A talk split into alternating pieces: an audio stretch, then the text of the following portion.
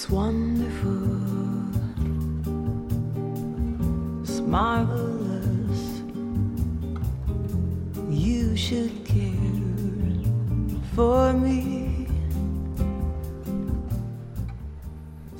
大家好，欢迎收听商业摄影聊聊天的粉丝抢先听节目，我是老陆。It's what I love to see. You made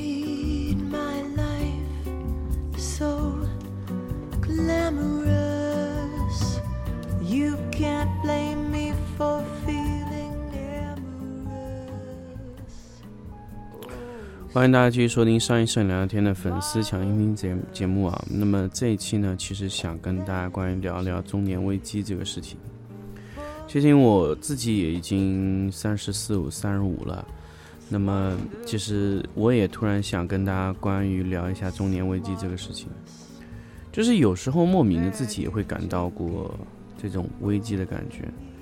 那么其实每个摄影师啊，每个关于影视艺术、摄影类这行业的工作的摄影师，其实慢慢的已经过了十年了。其实慢慢大家已经也都到了步入中年的状态了。其实，其实很多摄影师也都发现了自己在中年的一些什么呢？就说收入啊，可能说收入这方面也好，说或者说是能力这方面也好，或者说是管理经验，或者说现在呃控制的这个能力，或者说是整个带团队的能力，都出现了瓶颈。其实多多少少总会感受到一些莫名的呃中年危机的感觉。那么怎么去做这个布局？怎么去做这个破局呢？那么其实这一期粉丝抢一听节目就想跟大家去聊一聊关于这个这个中年危机的这个事情。其实每个摄影师或者说是做艺术类行业的，比如说设计呀、各种行业都会碰到中年危机的这个事情。那么这个危机感从哪里来？其实简单的来说，就是因为后浪的原因。我知道大家可能最近有看过 B 站的这个一个宣传片广告，可以说是这个东西。那么名字就叫后浪。那么什么是后浪呢？后浪总体来说，就简单来说，就是我们下一代的人，我们后一辈的人，我们年轻一辈人，比我更更年轻的那些后浪，他会不会替代我们？会不会比我们做得更好？莫名中，其实我们也有一种非常非常危险的感觉，说，哎，我会不会被他超越啊？我或者我会不会，呃，怎么样啊？莫名的会有这种感觉。所以，其实现在的摄影师呢，突然又到了一种特别特别保守的状态，说我要教他吗？还是我不要教他？那么这这个这个就莫名的产生了一种让我们感到危机的状态。后让后浪让我们感到了压力。那我们简单来说，也就是说，我们当年二十多岁的时候，那么让三十多岁的人感到压力了吗？当然也是有的。我们这一代后浪几乎把前浪都打死了，那么后浪会不会把我们打死呢？谁知道呢？很有可能是吧。那么这种中年危机带来的感觉，也就是说，后浪的价格比我们低，能力比我们，学习能力也比我们强。啊，拍摄速率啊，什么各种都比我们好，包括他们的可能接受到的基础知识也会比我们高，因为我们那个时候接受到基础知识，可能现在看来很多是没有用的。比如说我们那个时候学过很多热靴灯啊，什么反光闪啊，现在其实几乎都用不上了。现在我们都有更好的选择，更好的设备，比如什么像现在的 workshop 啊这种，我们能快速的接收到啊、新的知识，那些后浪接触到的。也都是一样的，啊，很好的知识，是吧？那么，这个就是我们在我们做呃到 中年的时候，就会明显感觉到这种压力。那么，中年带给我们的是什么呢？十年带给我们是什么呢？其实我们后后来回过头来想想，是什么？是经验，是吗？其实很多时候的管理或者说怎么样，都是经验造成。就是我知道他会做什么事情。还有一个就是责任感，这个是在三十多岁的人往往会比二十多岁的人强在这个点上。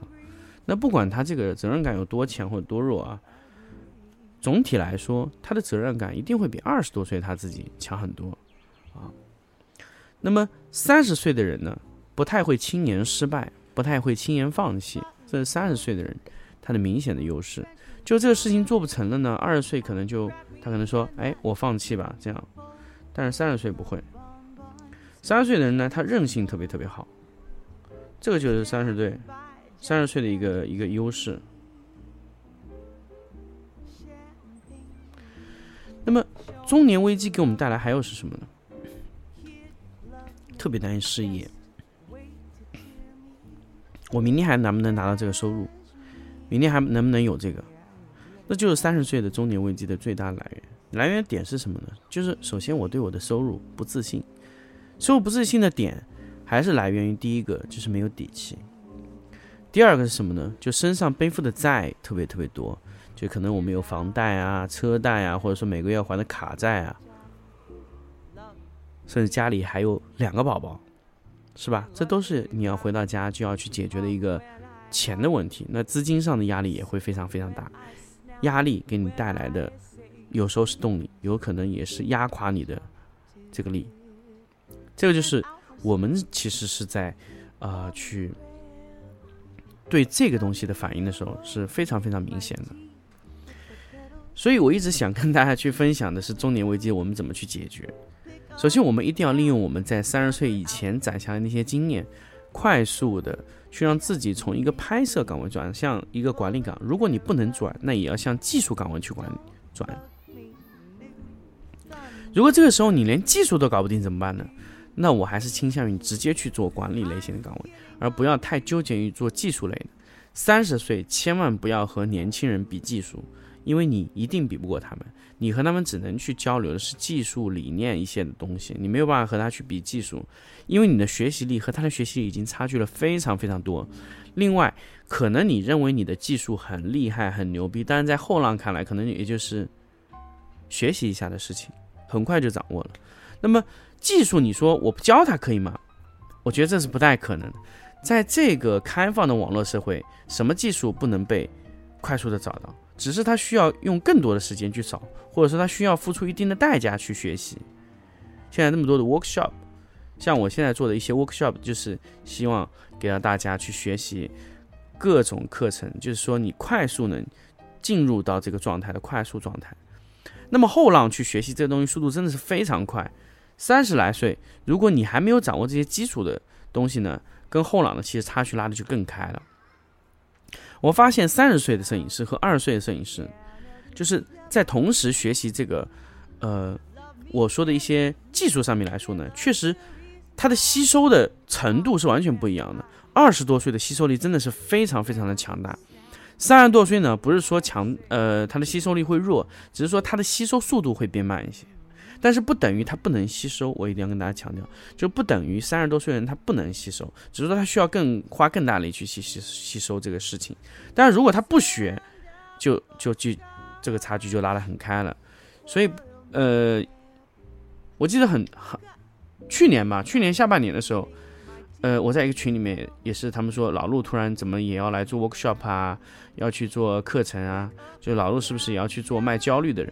其实我不太愿意去做卖焦虑的人，啊，我只是想用我这个课程啊，去给大家去解决一些疑惑的问题，去帮大家去重重新整理一下你在可能对静物的光线的控制上面来说一些具体的一些疑惑问题。我不能告诉大家说你要这样做，或者说那样做，我的课程只能告诉你你可以怎么样做。这个就是我和别的，呃，摄影的课程的唯一的区别，就是说，有有些有些人可能告诉你这样做就可以，你应该这样这样做，你应该那样那样做，对吗？可是我不想这样说，我只想告诉你，你可以这样做，你也可以那样做，是完全不同的。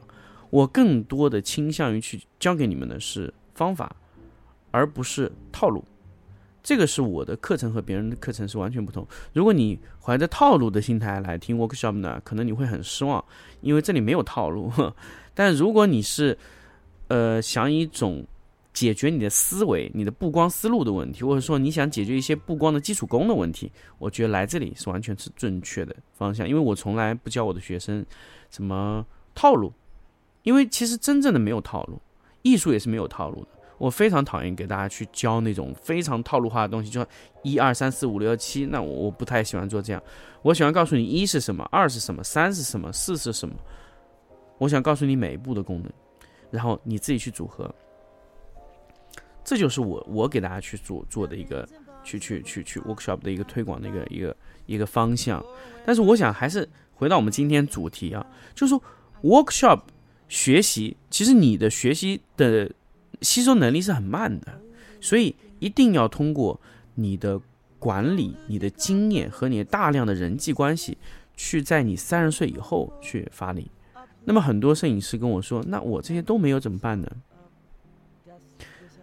这个问题真的很难办。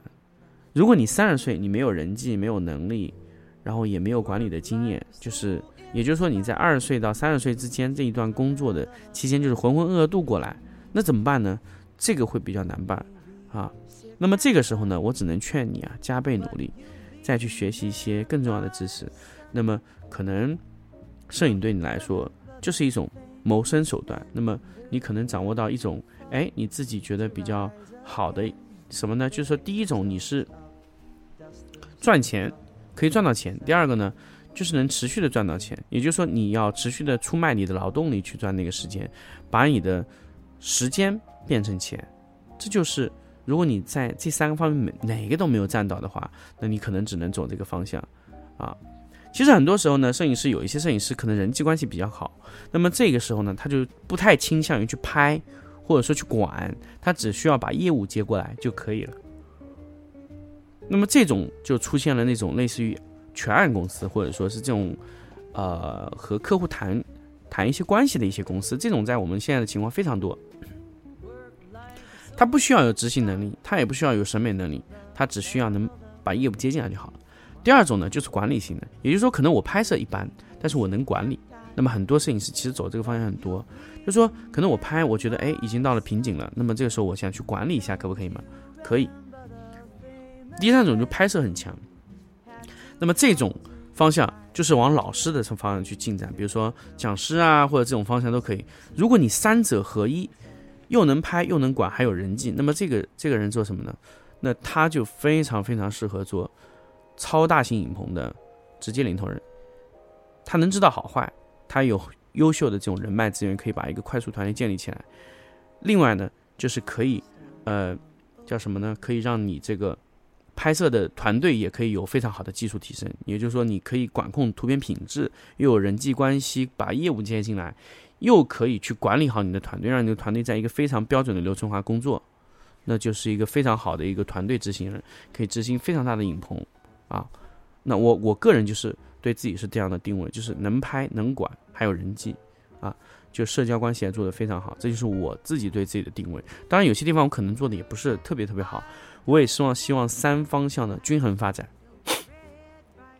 这就是人到中年对自己的一个定位。那你究竟想做什么样的事情？你想把这个事情做成什么样？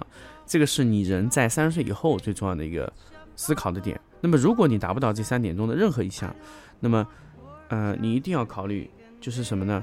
就是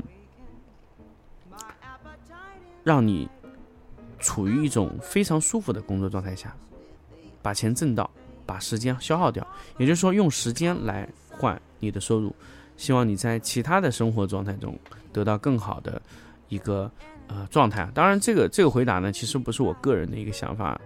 呃，我听到的是一个顾恒，大家可以知道，如果大家听得到的话，也就知道，就是顾恒他会在他的节目也是分享是这样。如果你确实在工作上没有办法有特别大的突破，那么中年对你来说真的是有无数的危机。